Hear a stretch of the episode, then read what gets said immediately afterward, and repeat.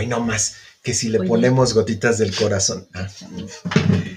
Hola, ¿cómo están? Bienvenidos a la emisión número 254 de su programa La Alacena. No es cierto, es el programa 2 apenas. Eh, en el capítulo anterior, ah, menos del capítulo anterior, nos presentamos. Nosotros somos Erika y Jadim. Con nosotros están Susi Hamlet y los padres Paco Nolasco y Paco Godínez. Hola a todos. Un gusto a todos. La vez pasada, el programa anterior, hablábamos de, bueno, en el matrimonio se tiene que aguantar todo. Si recuerdan, la parte final hablábamos de, bueno, se tiene que aguantar todo de plano, ya se amoló el asunto, ya no hay más allá, ya. Venga lo que venga, es mi cruz. Y bueno, quedamos de que no y dejamos el, eh, tema pendiente para el día de hoy. Eh, padre Paco Nolasco, ¿nos podría enlazar eh, la justificación del programa con el programa anterior? Eh, sí, mira, hoy queremos tratar un asunto muy importante. Sabemos que el matrimonio está hecho para construir la unidad en la pareja. Cuando una, pareja se conoce, los contrayentes se enamoran y, empiezan a comprenderse. Y una tentación muy, muy frecuente es, me quiero casar contigo para ser feliz a tu lado me siento también que quiero pasarla el resto de mi vida muy, muy bonito eh, acompañándonos. Y eso es un engaño porque no me debo casar porque sienta bonito o quiero ser feliz a tu lado, sino me quiero casar contigo porque experimento un amor que está dispuesto a estar contigo en toda circunstancia. Y que va a haber momentos difíciles, amargos, tristes, momentos donde vamos a, caer y hay que levantarse, donde vamos a reír, vamos a llorar, vamos a sufrir juntos, pero esos momentos de estar unidos, esa es la finalidad del matrimonio, construir la unidad, y complementándose uno al otro, porque pues son, son diferentes, pero no pensar de que me voy a casar contigo porque tú me vas a hacer feliz o porque yo te voy a hacer feliz, no. La felicidad viene por añadidura, pero lo importante es que la pareja se quiera arriesgar a decir, me la juego contigo porque quiero construir unidad contigo el resto de mi vida. ¿Y aguantarlo todo así, caiga con lo que caiga? Bueno, aquí hay que también tomar en cuenta que la iglesia pide que en todo se, se trabaje eh, el bien del contrayente, de la persona contrayente, pero cuando hay situaciones donde perjudica esa integridad, donde esa unidad no se logra por situaciones fuertes o delicadas, entonces la iglesia llega a sugerir una separación eventual o permanente, dependiendo el caso. Entonces, queremos que estén muy conscientes que si son pleititos de ordinarios que se enojan y en rato se reconcilian, están bien, van buen por buen camino. Pero si descubren situaciones ajenas a, tu voluntad y que eso está dañando esa unidad de la cual la iglesia está pidiendo en los matrimonios, entonces es tener en cuenta eh, estas causas y eh, empezar a trabajarlas. Muy bien, y por eso precisamente decidimos llamarle a este capítulo Amigo, date cuenta, amiga, date cuenta, amix, date cuenta, amigue, date cuenta. y, quisiéramos enlazar un poquito lo que dice el padre Paco Nolasco con algo que encontramos en los archivos secretos del Vaticano, en una investigación muy profunda. ¿No es cierto? Está en vatican.com. Y es, es un, un fragmento de una encíclica que quisiera compartirles y dice, porque si las cosas llegaran a tal extremo que ya la convivencia es imposible, entonces la iglesia deja al uno vivir separado de la otra y aplicando los cuidados y remedios acomodados a las condiciones de los cónyuges. Trata de suavizar los inconvenientes de la separación, trabajando siempre por restablecer la concordia sin desesperar nunca de lograrlo. Es un fragmento de la encíclica Arcanum Divina Sapiente de León XIII, del Papa León XIII, de 1880. Desde el siglo XIX sabemos lo que nos acaba de comentar el padre Paco Nolasco. Susi Hamlet. Bueno, este, y, en ese sentido, pues nos gustaría pues preguntarles a los sacerdotes, sobre todo de acuerdo a su experiencia, cuáles creen que serían estos ejemplos de algunas de estas causas de las cuales a lo mejor, como dice, este, pues date cuenta, ¿no? Es decir, no necesitamos aguantarlo todo. Este, ¿Cuáles serían estas causas que justificarían en algún momento que un matrimonio tuviera que separarse al menos temporalmente, ¿no? Nos gustaría que cada uno nos compartiera estos ejemplos y empezamos con el padre eh, Francisco Godínez. Bueno, ahí hay un detalle solamente eh, antes de que los mencionemos para evitar algún malentendido. Aquí estamos hablando de que hay situaciones que se vuelven extremas y hay que entender la palabra extrema. Porque hoy tenemos así muchas relaciones así como de, de jarritos de tonalá, que son bien sentidos y a la primera ya quieren tronar. Y, y esto estamos hablando que sería una situación de inmadurez, tanto de uno como de otro. Aquí estamos hablando de personas que hacen lo que humanamente es posible verdaderamente para entablar esta relación y que pese a los esfuerzos, verdaderamente no llegan a este punto de una convivencia que les permita llegar a esa unidad, no se vuelven una comunidad de vida y amor. Que la iglesia siempre busca la unidad de los esposos y va a defender el vínculo de los esposos a capa y espada, aun cuando se da cuenta que efectivamente, como lo mencionaban hace un momento, hay momentos en los que definitivamente no se puede. Por todo lo que hay detrás.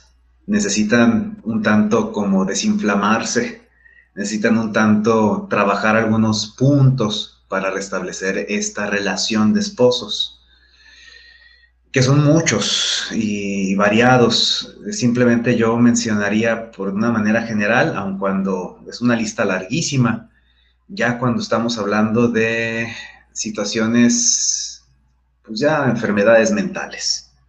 Esa es una, una parte muy clara. Yo quisiera ponerles un ejemplo muy de esas enfermedades mentales, los celos los celos pueden llegar a ser una situación muy, muy, muy, muy delicada porque precisamente estamos hablando de una persona que vive una inseguridad tal que nunca logra confiar en la otra persona. Y ustedes entenderán que una relación de esposos, pues la primera clave es el respeto, la segunda es la libertad y la tercera es la confianza.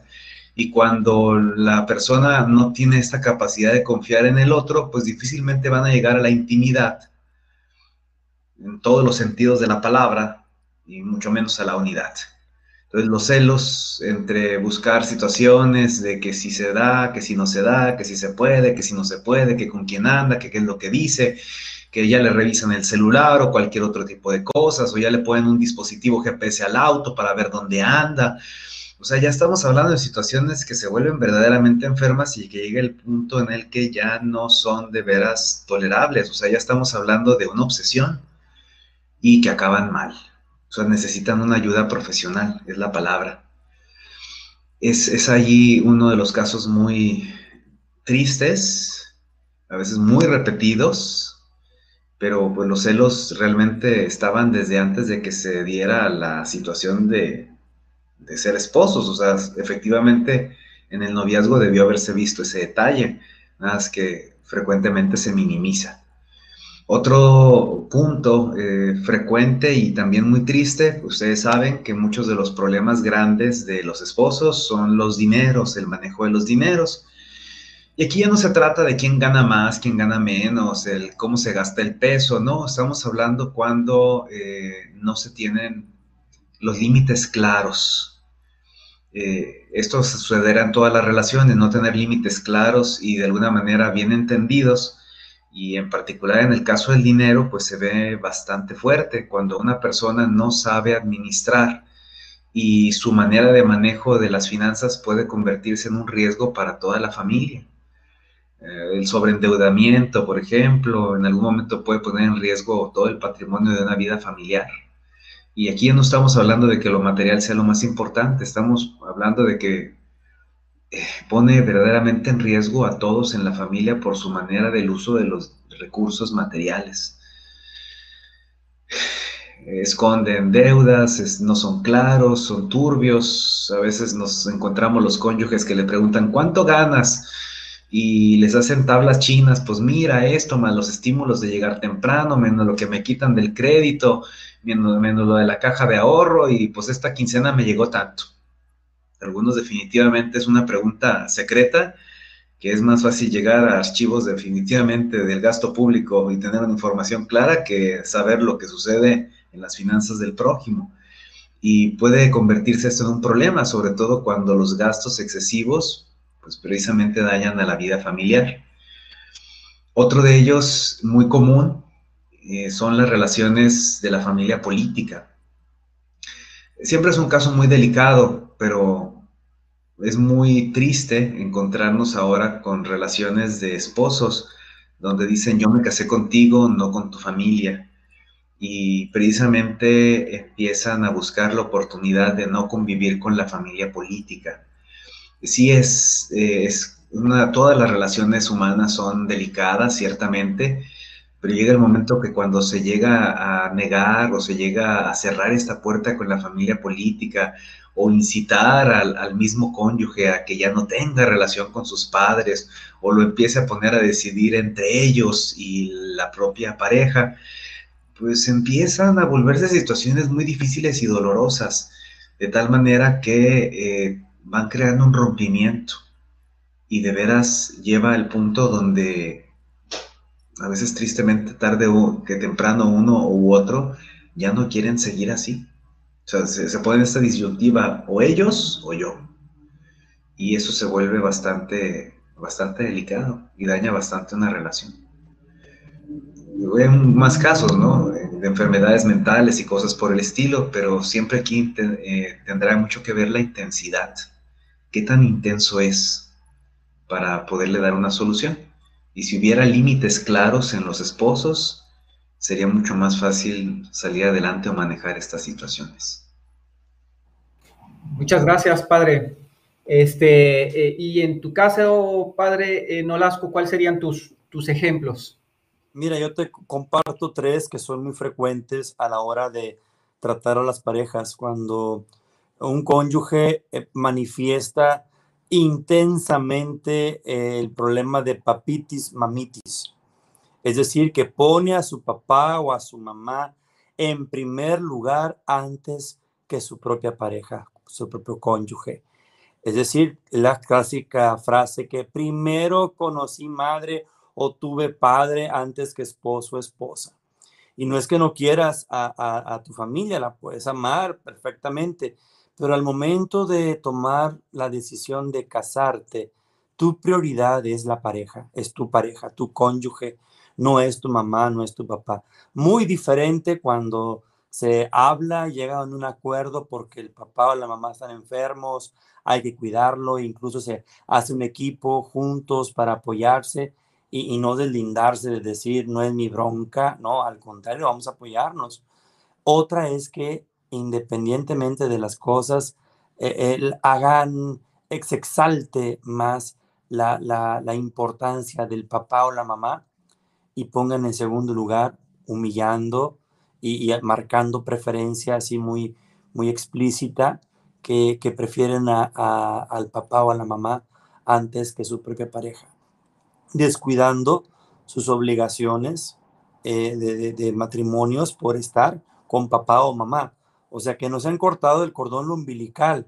Y esto en un grado intenso provoca una incapacidad de poderte entregar a tu pareja porque sigue la, chiche de la mamá, todo lo que da, o, sigue eh, ahí a, las cosas del papá y el papá subsidiando, va pagando, metiendo cuchara en todo y hagan de cuenta que, nunca se, se casaron porque ahí está el papá mandando o la mamá mandando y es donde dices tú, ya no soporto más, ya es tanta la intervención que esto es imposible la convivencia. Papitis, mamitis, causa de separación eventual o definitiva según sea el caso. Segundo ejemplo que te quiero compartir es los casados solteros. Es una, una de las cosas que se viven muy frecuentemente en la actualidad. Cuando mm, decido casarme, estar a tu lado, pero quiero seguir manteniendo mi autonomía, mi privacidad, mis amigos, mi dinero, eh, mi día libre, eh, mis hobbies, eh, mis cosas, pero como que tú y yo nada más somos complemento. Nos, nos, llevamos muy bien porque nos apoyamos como un equipo, dormimos juntos, ese, tenemos sexo, pero cada quien es lo suyo, viven vidas paralelas. Cuando quiero tener la, la atmósfera o el ambiente de ser, estoy casado, pero en la práctica soy un soltero porque sigo guardando secretos, sigo como, como prioridad mis gustos antes que mi pareja, es una cosa grave y muchos eh, pueden desilusionarse. A lo mejor en el noviazgo lo toleraban, pero ya en la vida de casados ya no se trata de hablar mi, sino nuestros. Entonces es nuestra vida, nuestros problemas, nuestro dinero, nuestra privacidad, nuestros amigos, no, no mi amigo mi amiga, nuestros amigos, ya es todo en común. Y eso cuesta tanto trabajo cambiar el chip cuando personas ya llevan tiempo de solteras o solteros y, y logran dar el paso de casarse, quieren seguir manteniendo su soltería y eso obstruye la unidad en el matrimonio. Cuando estos fenómenos se presentan muy fuertes y excluyen al cónyuge de, esa unidad, de esa armonía, entonces sí convendría eh, hablar de, una separación eh, posible que se pueda dar. Y otro caso, otro ejemplo que, se da mucho, tanto en hombres como en mujeres, es la pornografía. Eh, esta práctica que se convierte en adicción comienza como no queriendo, ahí este, privándome, yo aislándome como un refugio y empieza poco a poco, la persona no se da cuenta, pero es, es una manera de dejarse absorber y priva mucho la unidad y la intimidad en el matrimonio, sobre todo en la sexualidad eh, sexogenital, porque no, no le llena, tiene que ver eh, imágenes o tiene que autocomplacerse porque no le llena estar con su pareja. Y es muy triste darse cuenta, estoy hablando de una cuestión ya, ya enfermiza, que no puede dominar, que no puede detener y que tiene que estar constantemente en, en aquello porque si no, y cuando la pareja, una de la pareja lo ve y, o la ve y dice, ¿por qué estás viendo? ¿Qué, ¿Por qué es pornografía? No te llena estar conmigo y tristemente puede darse el caso es no, no me llena. Tengo que ver pornografía para sentirme complacido.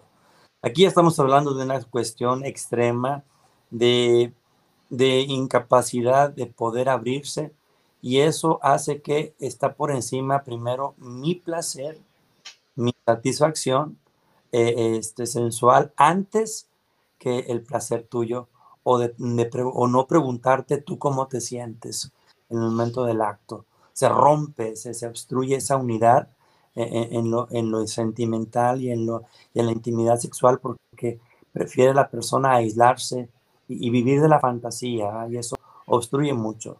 Pornografía como adicción, no que la lleguen a ver juntos o otra cosa, no, no, no. Cuando, cuando ya es algo fuerte y, y uno de los dos se, se aísla y está ya algo con mucha, con mucha frecuencia. Estamos hablando ahí de una incapacidad fuerte que tiene que ser tratada y acompañada para que la pueda superar. Y eso daña fuertemente al cónyuge afectado. Es decir, es que me, me, me pone triste ver que te, te, sientes más satisfecho que tú veas pornografía que estar conmigo. Claro. Eso es una causa de separación. Padre Paco, Paco Godín, la verdad es que como dicen, hay muchos, muchos, muchos, muchos casos y cada uno se tiene que individualizar y cada uno necesita, yo creo, un acompañamiento especial, como ustedes mencionan, ¿no? De, de, de expertos o de, de, sacerdotes como ustedes. Y, y yo me, me, quiero regresar un poco a lo que comentaba Paco Godínez este, como hablando de, de, desinflamar, ¿no? De darse un tiempo, de, de, separarse un momento para poder, este, desinflamar y cómo, cómo sería ese proceso para estos matrimonios que han decidido darse un tiempo para poder tener un proceso desinflamatorio, ¿no? ¿Qué, qué, cuáles son las recomendaciones que usted este, daría para estos matrimonios? Digo, yo asumo que debe haber un acompañamiento especial porque pues estamos hablando que lo que más nos interesa es que preserve la unidad, ¿no? Que, eso continúe. ¿Cómo, ¿Cómo harían este proceso estos matrimonios? Voy a poner un caso, este, uno muy común, este es así como, no lo quise mencionar porque es como la cereza del pastel y el pan nuestro de cada día, la infidelidad. Lastima mucho, daña mucho y es una forma de lastimar tanto a la otra persona que precisamente por la herida la otra persona no quiere ver al otro, literal. De una manera natural se da este separarnos. ¿Por qué? Pues porque ver a la otra persona es inmediatamente pensar que tuvo su relación o alguna cosa por escondidas o el tiempo, depende de cada historia, que acaba afectando mucho y, verlo es de alguna manera como seguirle echando sal a la herida. Entonces se entiende que se va a pensar en esta separación. Muchas de las veces eh, siempre es deseable de la iglesia que antes de que la persona se separe, o sea, primero se acerque a un sacerdote y precisamente sea el sacerdote el que oriente a la persona y le recomiende esta separación. ¿Por qué? Porque se, se piensa en un proceso sanador. Aquí hay que recordar esa parte de que cuando una persona quiere contraer matrimonio, pone el 100%, no es un 50 y un 50 buscar culpables jamás ha solucionado problemas. Y aquí, precisamente en este proceso, un proceso reparador, pues debe de ayudar a ambas partes, precisamente a que el 100% que cada uno eh, puede aportar esté en mejores condiciones. Hay cosas que deben de trabajarse no nada más por el lado espiritual, hay cosas que de veras deben trabajarse por el lado también verdaderamente humano y se requiere que sea algo más donde muchos especialistas intervienen. Algunas veces hay problemas donde es necesario que entre el médico, hay otras situaciones donde necesitamos también que entre el abogado, hay otras situaciones donde necesitamos que entre el psicólogo, donde entre el psiquiatra, donde entre a veces hasta el nutriólogo, o sea, a veces no son pocas las manos que necesitamos que colaboren para ayudar a sanar en la persona o en las personas aquellas situaciones que tanto uno como otro han permitido que esto se den. Muy pocas veces nos vamos a encontrar víctimas en el matrimonio. Esto duele porque regularmente siempre creemos que hay una víctima. No, o sea, muchos de estos terrenos ya son preparados mutuamente eh, hay muchos campos, por ejemplo, en este muy particular de la infidelidad, donde tanto uno como el otro han preparado el campo para que esto pudiera suceder. No que tenga que suceder, pero sí preparan las condiciones para que esto se dé. Se, se exponen, se ponen vulnerables, y esto es situación de ambos. Claro que el acto final pues es responsabilidad de una sola persona, pero no es de uno solo. Aquí siempre partimos de que ambas partes necesitan trabajar. Ambas. Sea el caso que sea.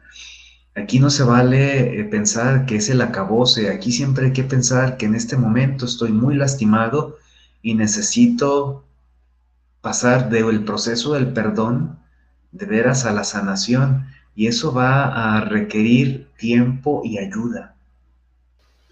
Y siempre debe ser una separación es como cualquier otra cosa, debe tener al menos en mente un tiempo, un tiempo de base. ¿Cuánto tiempo nos vamos a separar?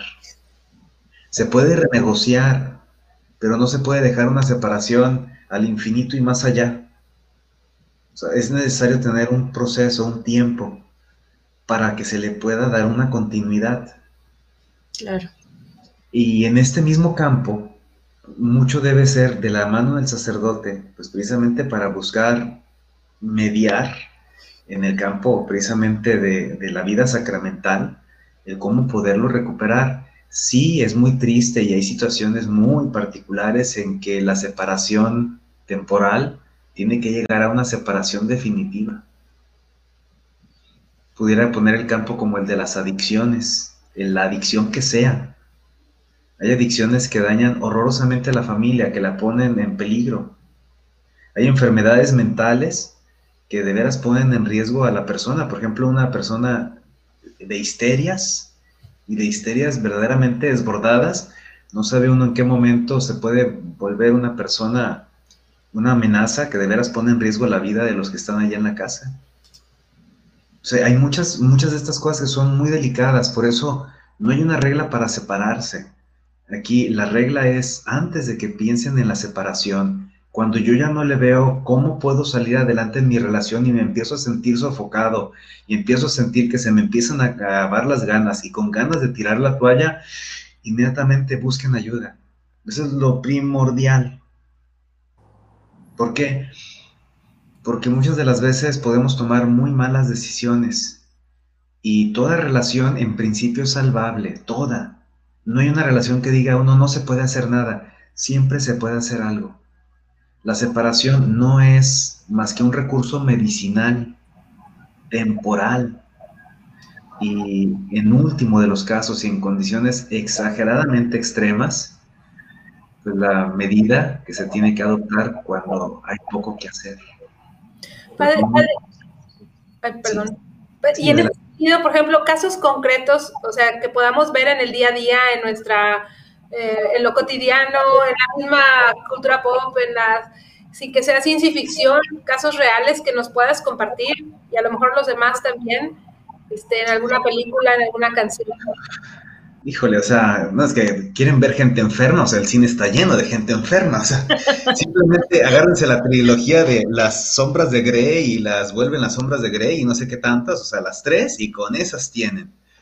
Este, para ver lo que es de veras el caso de dos personas enfermas, o sea, un, una persona sádica y una persona masoquista en la vida real dicen, ay, funcionan requete bien, si se llevan requete bonito. Sí, pero ninguno de los dos verdaderamente está en toda la plenitud de sus facultades mentales. O sea, estamos hablando de gente enferma, ¿no? Eh, otra de los casos, o sea, si les gusta el cine francés pesado, La pianista, eh, esa todavía más fuerte y, y, de alguna manera expresa también una situación de una pianista de 40 años que vive con su mamá, quiere evadirse de la vida y acaba enamorándose de un estudiante eh, del conservatorio y, ahí vive todos sus dramas, ¿no? ¿Para qué les hago el spoiler? Y, simplemente pues de las canciones, una que se me hizo simpática porque verdaderamente habla de este tema, como decimos, abrir los ojos, en su, en su forma muy dinámica y todo, esta de ropa cara de Camilo, este, que habla de que se enamora y que lo acaban cambiando y transformando y llega el momento en que se abre los ojos y dice, ¿qué me pasó? Este no soy yo. es verdaderamente así como que el punto de decir, hay que poner límites, ¿no? Para que esto sea verdaderamente bueno. Todo respeto empieza por un límite. Se pierde el límite, hay problemas y hay que sanarlo, ¿no? Gracias, padre. ¿Ustedes, Eric y Jadín, piensan en alguna algo para compartir donde hayan visto así mucha toxicidad. Yo, yo, mucha toxicidad. Yo a mí me, gusta mucho, por ejemplo, la, serie de Netflix The, The, Crown, este, especialmente la temporada 4. A mí me, gusta, por ejemplo, este, esa, esa temporada por la relación de, Lady Diana y, Carlos y bueno, el, triángulo amoroso y todo lo que, lo que se desencadena en esa temporada, la verdad es que yo me quedo con esa. ¿Con esa y tú? Yo, ahora sí voy a, me voy a ir muy atrás, a 1949, un clásico del cine mexicano, La oveja negra, con este Pedro Infante, que dirige Ismael Rodríguez es el clásico macho mexicano y lo tiene todo. Tiene problemas por problemas económicos por la borrachera, por la por las apuestas, tiene este además es un machito que maltrata a la señora.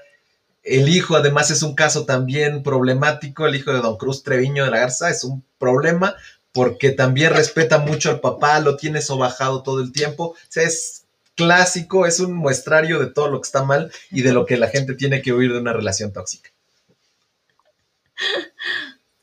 ¿Ustedes?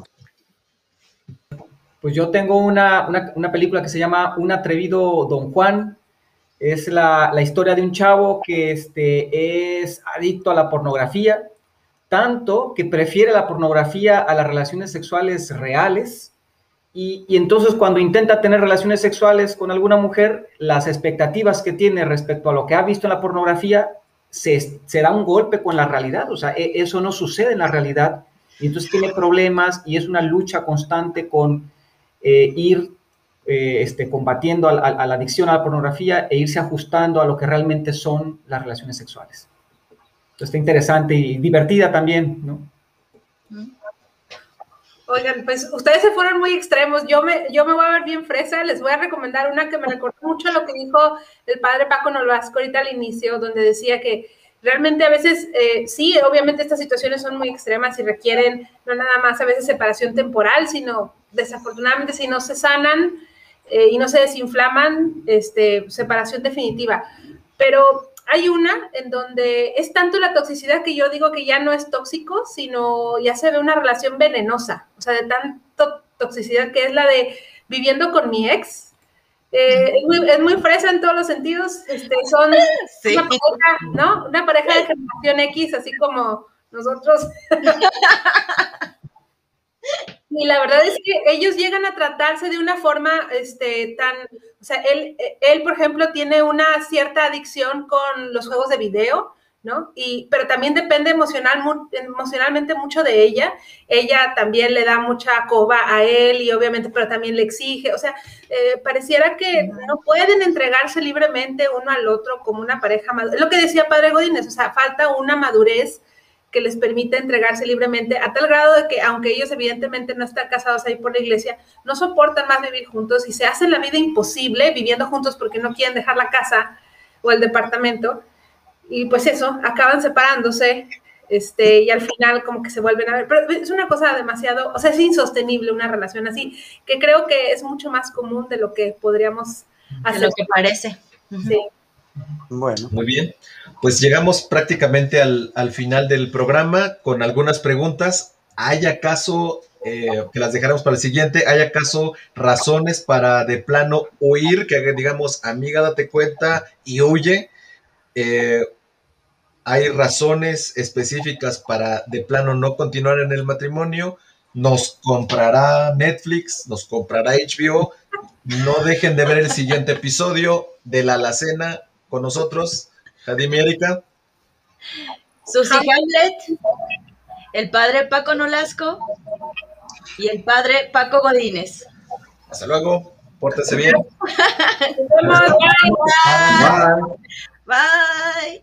Bye. Bye.